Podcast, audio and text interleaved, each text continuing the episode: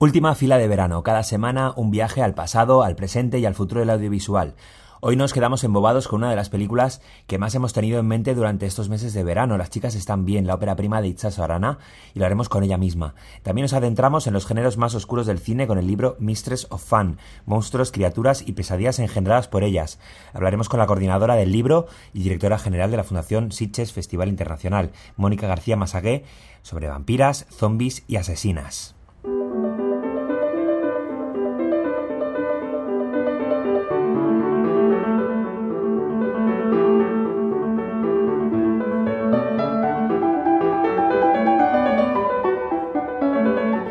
Chicas están bien es seguramente el mejor título posible para la ópera prima de Itzazo Arana. Lo digo porque contra el canon, la película demuestra que no hace falta un arco dramático para que sucedan cosas bellas y profundas. Desde la sororidad, desde la escucha, desde el cariño, desde la sana convivencia, también pueden aflorar reflexiones profundas sobre los grandes temas de la humanidad como la muerte, el amor o la actuación.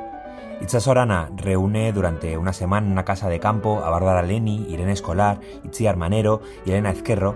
Por la mañana ensayan la obra de teatro, por la tarde y por la noche hablan de la vida. Un viaje de ida y vuelta que acaba convertido en un cuento de verano, en un verano plácido pero no superficial. Hoy en última fila hablamos de Las chicas están bien con Itza Sorana, que tras haberse estrenado en el Festival de Carlo Vivari, llega este viernes a las salas.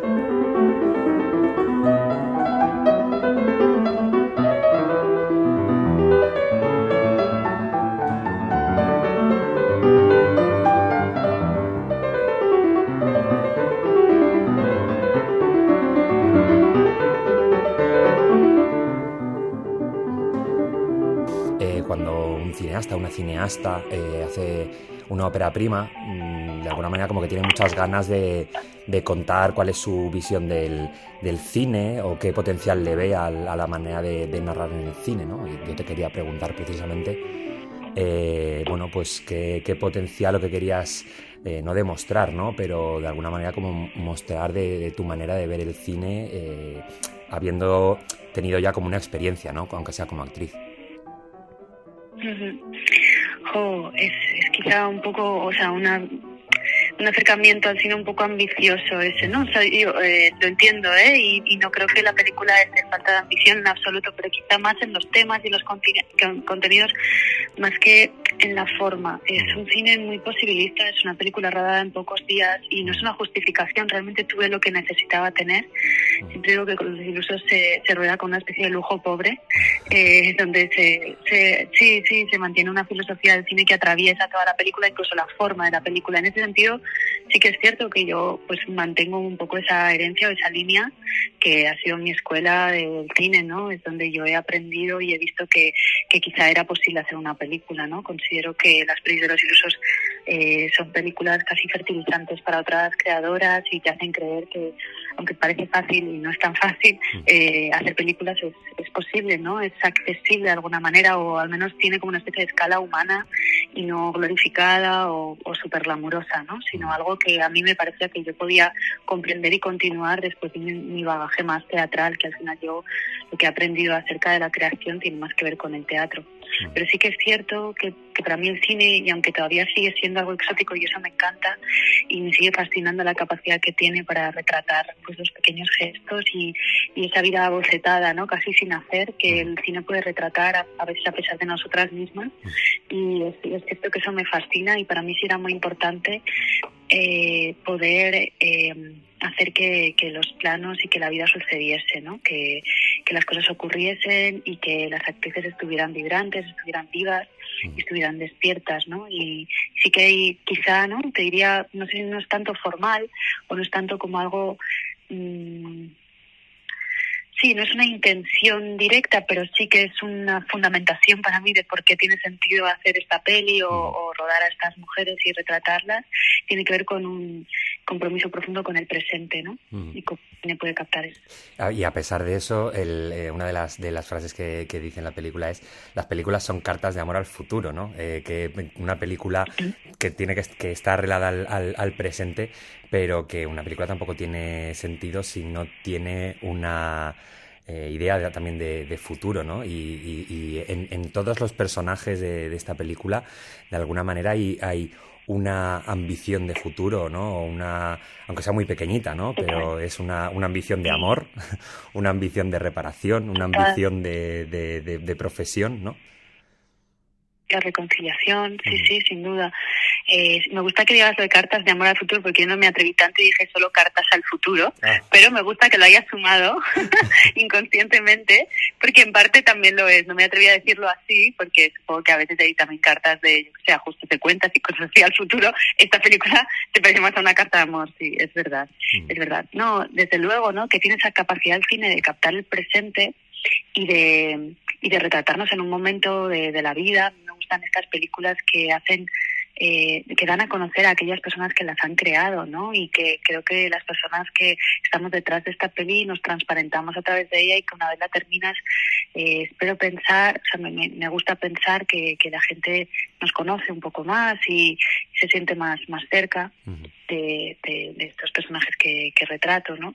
Pero cuando digo con este compromiso con el presente no es porque es una especie de vida de usar y tirar y de, bueno, es algo, ¿no? Echado a la ligera para nada, sí, con, es con plena conciencia estar escribiendo en el tiempo, ¿no? A mí me fascina el cine que es, y la actuación en el cine que, que tiene que ver para mí con una escritura como en el aire, ¿no? Eh, y mm. en ese sentido, jo, le tengo mucho respeto y de hecho cada vez que termino una película siempre me sobrecoge esta idea de que me va a sobrevivir, ¿no? No digo que alguien la vaya a tener que ver, pero yo sí sé que alguien la podría ver, ¿no?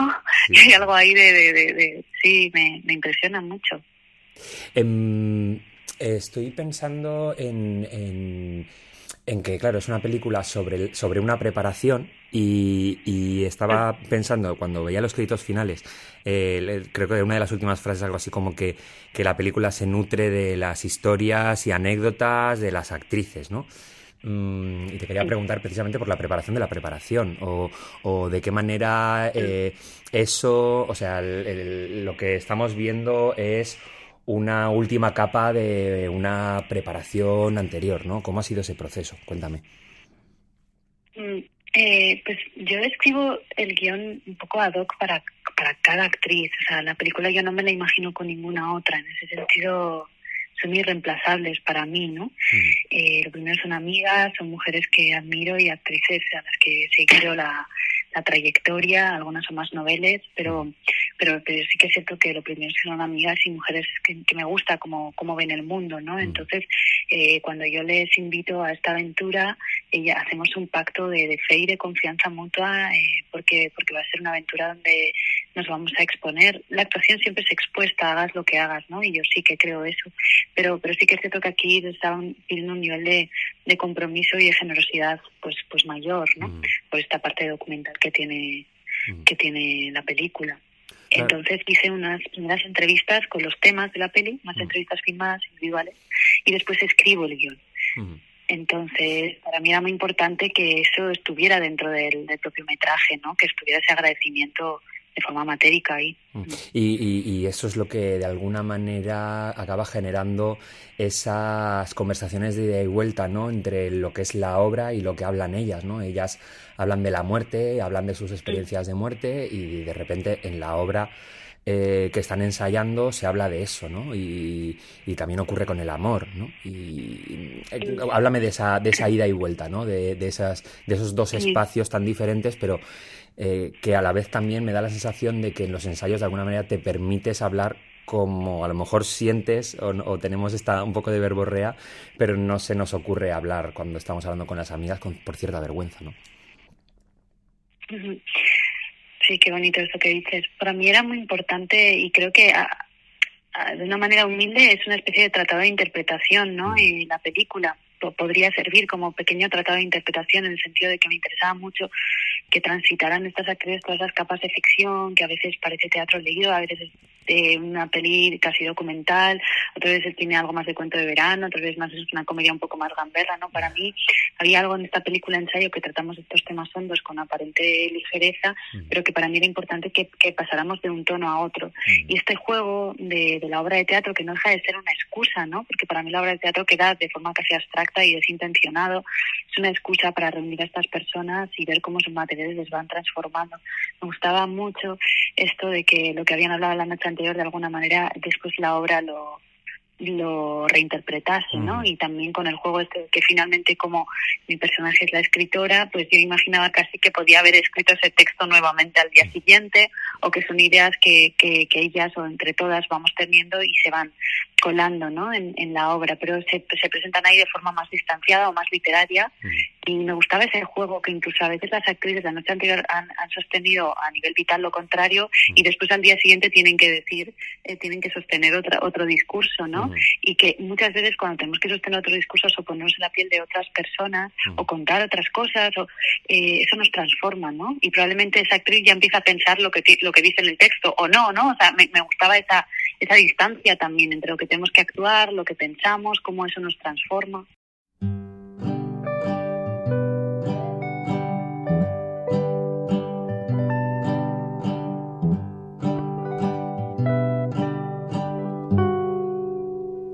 El pasado ya pasó.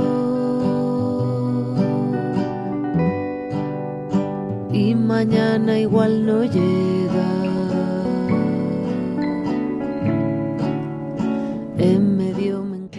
Quería preguntar por, por eh, precisamente por dos eh, personajes que no son eh, las, las, cuatro actrices, ¿no? que son Mercedes y creo que Julia, ¿no? que es la, la, la chiquilla. Háblame de, de, ellas, de ellas dos, de, de, de esa, de, la construcción de esos dos personajes, ¿no? que de alguna manera como que están aparte o en los límites de ese dispositivo que, que tú montas con la película. Sí, eh, pues Mercedes es la verdadera dueña de la casa donde fuimos a rodar. Cuando yo encuentro la casa siento que, que por fin voy a poder rodar la película. O sea, aquello me dio como un soplo de, de confianza brutal porque pensé que había escrito la película para esa casa sin saberlo, ¿no? En la entrada de la casa, en un murete, hay escrito aquí se cura el espanto. Y dije, wow, es increíble, ¿no? Qué, qué preciosidad de, de bueno, de mensaje, ¿no? Que pensaba que la casa tenía también para, para mí o para cualquiera que la, que la visite. Es una casa hermosa. Y, y entonces cuando conozco a Mercedes digo, chacha, tú llevas haciendo la dirección de arte de esta peli 20 años con tus manos y no lo sabías y oh, creo que vamos a, a, liarte un poco el verano. Y, y dije, es que tiene que estar en la película porque es una mujer increíble, eh, que merecería una película aparte, pero pero sí, escribí cuando, cuando, la conozco y veo que vamos a retratar su casa, pensé que era casi una trampa no retratarla a ella, porque para mí forman parte, es un proyecto vital tan de ella, que ella está en casi todo, todo lo que está en la casa, eh, está ella ahí, ¿no? Entonces me, me gustaba la, eh, la, idea de que aunque sea testimonialmente, con un pequeño personaje, eh, pudiera estar en la, en la película. Y después para mí era muy, muy importante la presencia de, de una niña eh, porque, bueno, desde luego, ¿no? Hay, hay, algo ahí como de retrato intergeneracional, ¿no? Eh, y, y, más allá de eso es porque siempre pienso en el teatro también siempre me interesa mucho los niños, las niñas, ¿no? Hay algo de que traen como el futuro y algo puro, pero para mí era importante tampoco idealizarla. Y es una niña muy lista y muy rebelde y hizo lo que quiso también, te digo, o sea que en ese sentido eh, eh, yo también me, me, gustaba esa idea de un poco de, de azar y de, de, peligroso que tiene pues es una niña de cinco años, imagínate, es encantadora, pero, pero que realmente tal y como era el rodaje, ¿no? Pues para mí era muy importante poder adaptarme mm. al entorno, en esta filosofía del cine posibilista y a todo, ¿no? Y, y sí que me gustaba mucho esta idea de que la reclutásemos de alguna forma en la compañía de una manera u otra. Eh, no quiero dejar de preguntarte por la, por la cámara, por la manera en la que, en la que se mueve la cámara, eh, que es eh, muy libre, que, que, mezcla recursos, que de alguna manera como que parece que se adapta a cada, a cada momento, ¿no? Y hay veces que, que se mueve mucho y que va muy libre y siguiendo a, a las actrices. Hay el momento en el que en el que Julia cuenta el cuento es una cámara totalmente fija. Háblame de bueno de, de cómo ha sido tu relación con la cámara y qué papel querías que, que tuviera la cámara en lo que querías contar.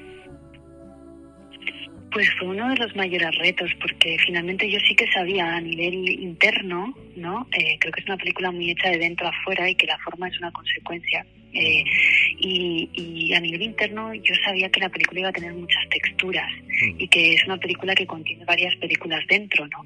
Y, y, y tratar de encontrar una fórmula formal para que eso tuviera algún tipo de coherencia, eh, pues fue fue un reto y lo, lo pensamos mucho, ¿no? Con, con mi foto maravillosa Sara Gallego. Uh -huh. y, y decidimos hacer hacerlo todo y también decir, es una primera película y puede ser una película probatura y no pasa nada, ¿no? Para mí era muy importante eh, cuando hablaba con el equipo eh, hacer las cosas a nuestra manera eh, traté siempre de, de, alejarme de los cánones o de cómo había se supone que había que hacer las cosas, porque eso me hacía sentir en realidad más indefensa y que iba a saber menos. Yo, decía que hay cosas que sé muy bien mm. y cosas que no tengo ni idea, ¿no? Y sobre las que sé muy bien os voy a guiar y de las que no tengo ni idea me tenéis que ayudar. Y así un tipo de liderazgo en el que me ha afanado en que todo el mundo pudiera eh, participar dentro de que evidentemente es mi peli y evidentemente he tomado las decisiones, mm. pero, pero sí había algo de esto, ¿no? Mm. Entonces, eh, eh, dijimos, es que podemos tenerlo todo. Si realmente la película lo puede eh, lo puede asimilar, porque dentro del propio dispositivo y del contenido de la peli está esa forma ya decidida, no tengamos miedo, ¿no? Entonces a veces hacíamos eh, cámaras fijas, paneos, eh, en las habitaciones muchas veces teníamos la cámara en mano, después para mí era muy importante una especie de cámara flotante, ¿no? Que yo le llamaba, con los sliders que estábamos usando, como una cámara flotante casi que está como alrededor de la cama, en toda la parte más teatral, está un poquito más estetizada, un poco más, eh, hemos subido un poco más el tono de la fábula, ¿no? Ahí.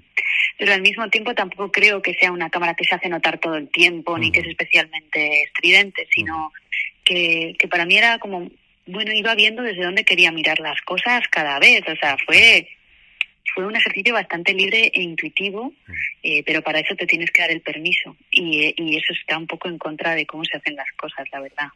Em, pues con todo, con todo esto, eh, hay una frase de la, de la película que también dice, a ver, si la digo bien esta vez, eh, hay grandes obras de teatro para decir cosas muy sencillas y, y, luego ayer estaba leyendo un, un tuit de una chica que, que fue al, al preestreno del, en el Fenómena y decía, la, el, wow, la ternura compactada, pequeña, deshormonada y sincera. Así que enhorabuena ya por, por, por eso y, que, y, que, y, que, vaya genial en, en cines. Gracias, Isaso. Oh, muchísimas gracias, muchas gracias. Un abrazo enorme.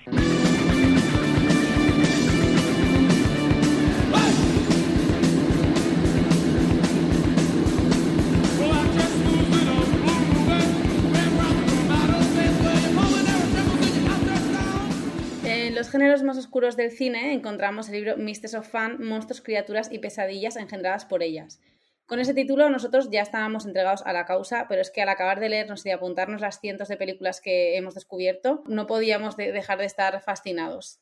El libro mismo dice su inicio. Este libro recorre la trayectoria más o menos acreditada de los títulos relativos a tradiciones con el extremismo. El Rape Revenge, Venganza tras violación, el slasher, la ciencia ficción y los zombies como muestra de talento femenino en obras capitales o no tanto de género fantástico. Aquí al teléfono tenemos a quien ha escrito estas palabras, Mónica García Masagué, que también ha coordinado este libro editado por Menaute y que creo que se podrá encontrar en su web próximamente. Mónica, ¿cómo, cómo estás? Oh, pues muy bien, muchas gracias por la entrevista. Igual que todos los monstruos y las leyendas, eh, todo tiene un origen y yo quería preguntarte cuál es el, el origen de este libro también. Bueno, eh, El Origen es un programa que tenemos en el Festival de Cine de Sitges para la promoción de la mujer creadora dentro del género fantástico.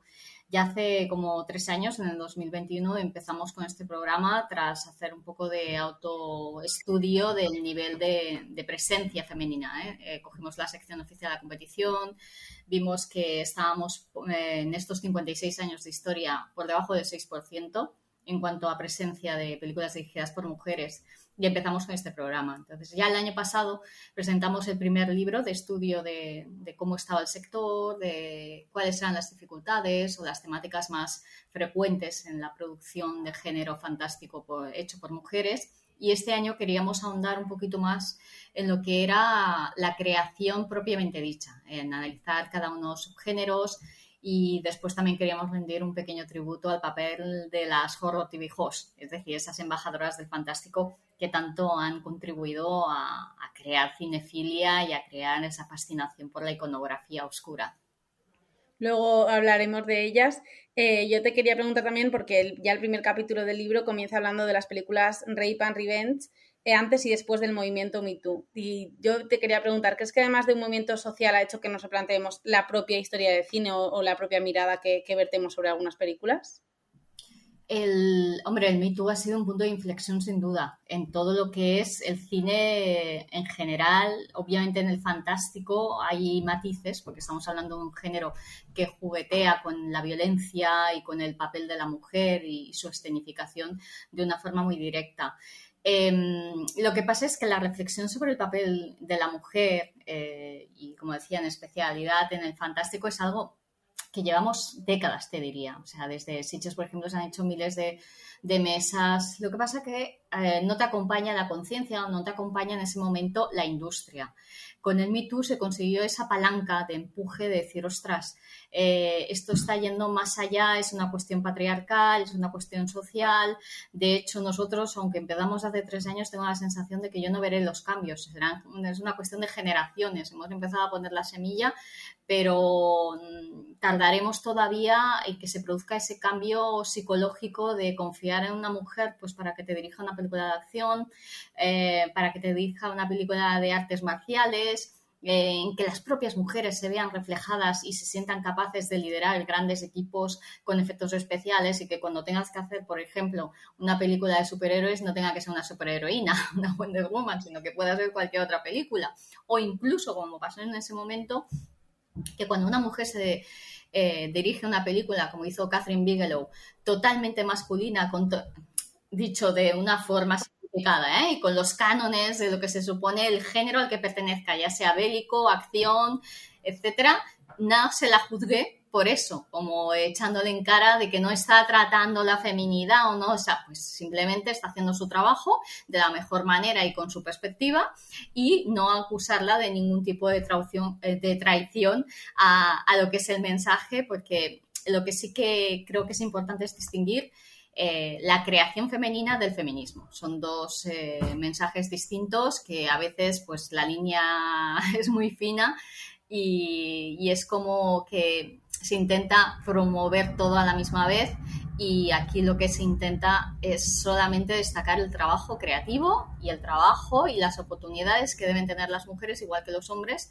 y su capacidad para expresar y crear monstruos, que eso es lo, importante en este momento. Eh, antes he mencionado Rape and Revenge y aunque el nombre ya es bastante evidente, eh, ¿Nos puedes dar algunas claves para la gente que no conoce ese tipo de películas de, de qué estamos hablando, por situarnos? Bueno, es, un subgénero dentro del fantástico dedicado precisamente a una historia de venganza después de una violación o de un abuso sexual a una mujer. En el libro, Alexandra Helder Nicolás, que es una crítica e historiadora de cinema y colaboradora habitual de uno de los medios especializados, de Morgue, hace un recorrido extraordinario por todas las producciones que hay y precisamente es muy crítica. O sea, yo me acuerdo que cuando estábamos con la traducción al castellano, claro, ella, eh, en la parte final del artículo te, era dura con las mujeres, decía, las mujeres son tan capaces de ser gilipollas o ser tan ofensivas como los hombres. Exacto, que no, que no nos pensemos que porque esté hecho por una mujer tiene que ser maravilloso, pero sí es cierto que rompe una lanza y dice que al menos hay que escuchar, porque es uno de esos eh, géneros que además pone muchos, eh, muchos elementos de discusión sobre la mesa. Es decir, hasta qué punto es lícita la venganza, hasta qué punto esa venganza tiene unas connotaciones muy masculinas o muy femeninas. Em, y realiza un análisis histórico por los diferentes títulos que realmente te da una perspectiva, como decías tú, ¿no? Empiezas a apuntarte los títulos y decir, ostras, eh, no te ves las películas de otra manera, que es lo que también se intenta, ¿no? De, decir, ostras, vamos a ver cuál es la clave o qué tipo de mensaje distinto, si es que lo hay, eh, te están aportando estas obras en, una, en un tema tan sensible como es eh, pues el abuso sexual y lo que implica después a, los protagonistas de él. Sí, sin duda. Eh, también tú has comentado cómo nos acercamos o cómo vemos y hemos hablado de, las mujeres creadoras, pero también como consumidoras. ¿Crees que ahora también de su movimiento, incluso en Sitges, que, es pionero en, en, muchísimos temas, de cierto acercamiento de algunas mujeres eh, que quizás les daba miedo pasarlo tan mal o, verse siempre como víctimas y ahora poder decir, bueno, vamos a enfrentarnos a esta película, igual salimos mm, hasta ganando. Bueno, a ver, que las Final Girls vienen de lejos. y parece que no, porque tenemos todos un poquito la, el concepto, el prejuicio de, eh, de que las mujeres no son amantes del género fantástico, pero en Sitges te diría que está bastante igualado. Entre la audiencia es bastante 50-50. O sea, hasta aquí llega pues lo mejor de cada casa y obviamente los fanáticos del terror son hombres y mujeres casi en partes iguales. Es cierto que estamos hablando de un género eminentemente masculino, que además es un género que disfruta con la demostración del dolor femenino en pantalla. ¿Por qué? Porque los autores de estas historias también han sido hombres tradicionalmente.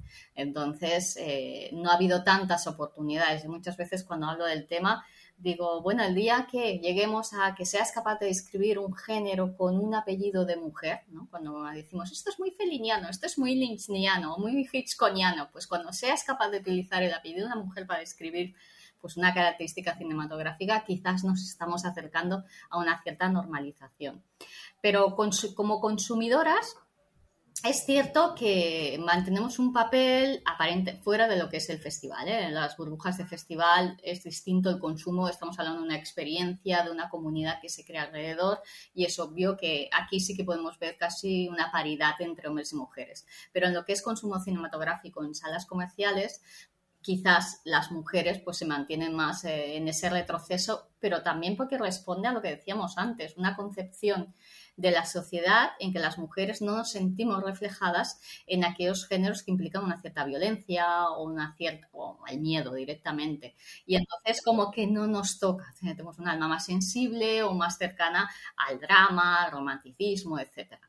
Pero son prejuicios, volvemos a lo de antes y y en este caso insistimos mucho en, la capacidad creadora, porque es que casi todo lo que se consume, el 60 al 70% de las producciones audiovisuales actuales que tú tienes en plataformas que, que arrasan en taquilla, pertenecen al fantástico. No digo al terror, ¿eh? al fantástico en su concepción más amplia, desde la ciencia ficción a la fantasía épica o lo que tú quieras. Pero ese punto del fantástico es una lástima perder una oportunidad eh, de expresión y una oportunidad profesional.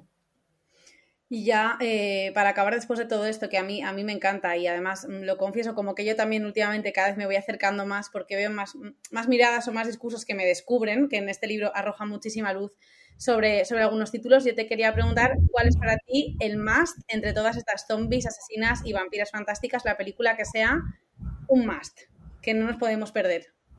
¿Pero dirigida por mujer o...? Del libro, una del libro, porque ya os digo que aquí vais a tener que estar con papel y boli apuntando todos y yo digo, a ver si Mónica me recomienda la primera para empezar a, enfrentarme a todo esto que tiene tan buena pinta. Pues mira, a mí me fascina una reflexión, no porque sea mi, mi, película favorita, que eso me la reservo, pero hay, hay, que, hay que verla, el más que tú decías, el Revenge de Coralie Fargeat, que es un Rape and Revenge, obviamente, pero mm, recuerdo hace poco estuve con Carlota Pereda, precisamente la directora de Cerdita, y decía, pero ¿cómo pueden decir que esa película es eh, eh, masculina? ¿no? Es unas críticas que recibió la directora en su momento.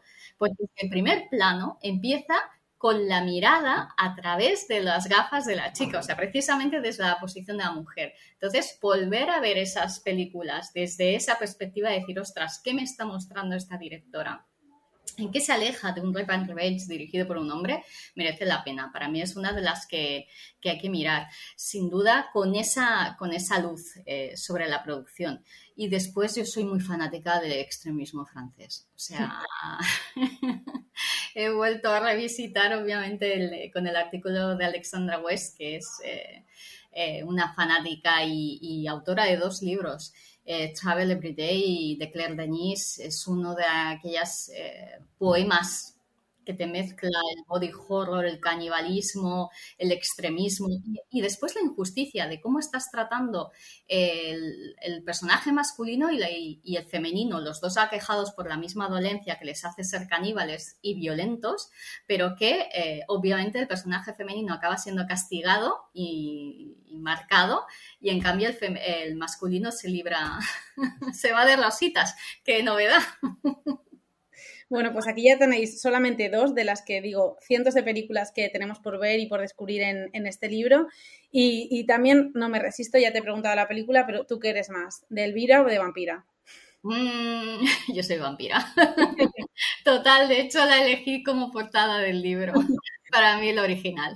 Pues nada, con esta, con esta declaración eh, nos vamos. Muchísimas gracias, Mónica, por atendernos. Bueno, también te quería decir, el libro se podrá adquirir, entiendo que a partir del Festival de Sitges en la web de Hermenaute. Y sí, en el festival también tendremos ejemplares a la venta. Perfecto, pues nada, si alguno de nuestros oyentes se va por allí, ya sabe, ya sabe nuestra recomendación literaria. Bueno, pues muchísimas gracias. A ti, Clara.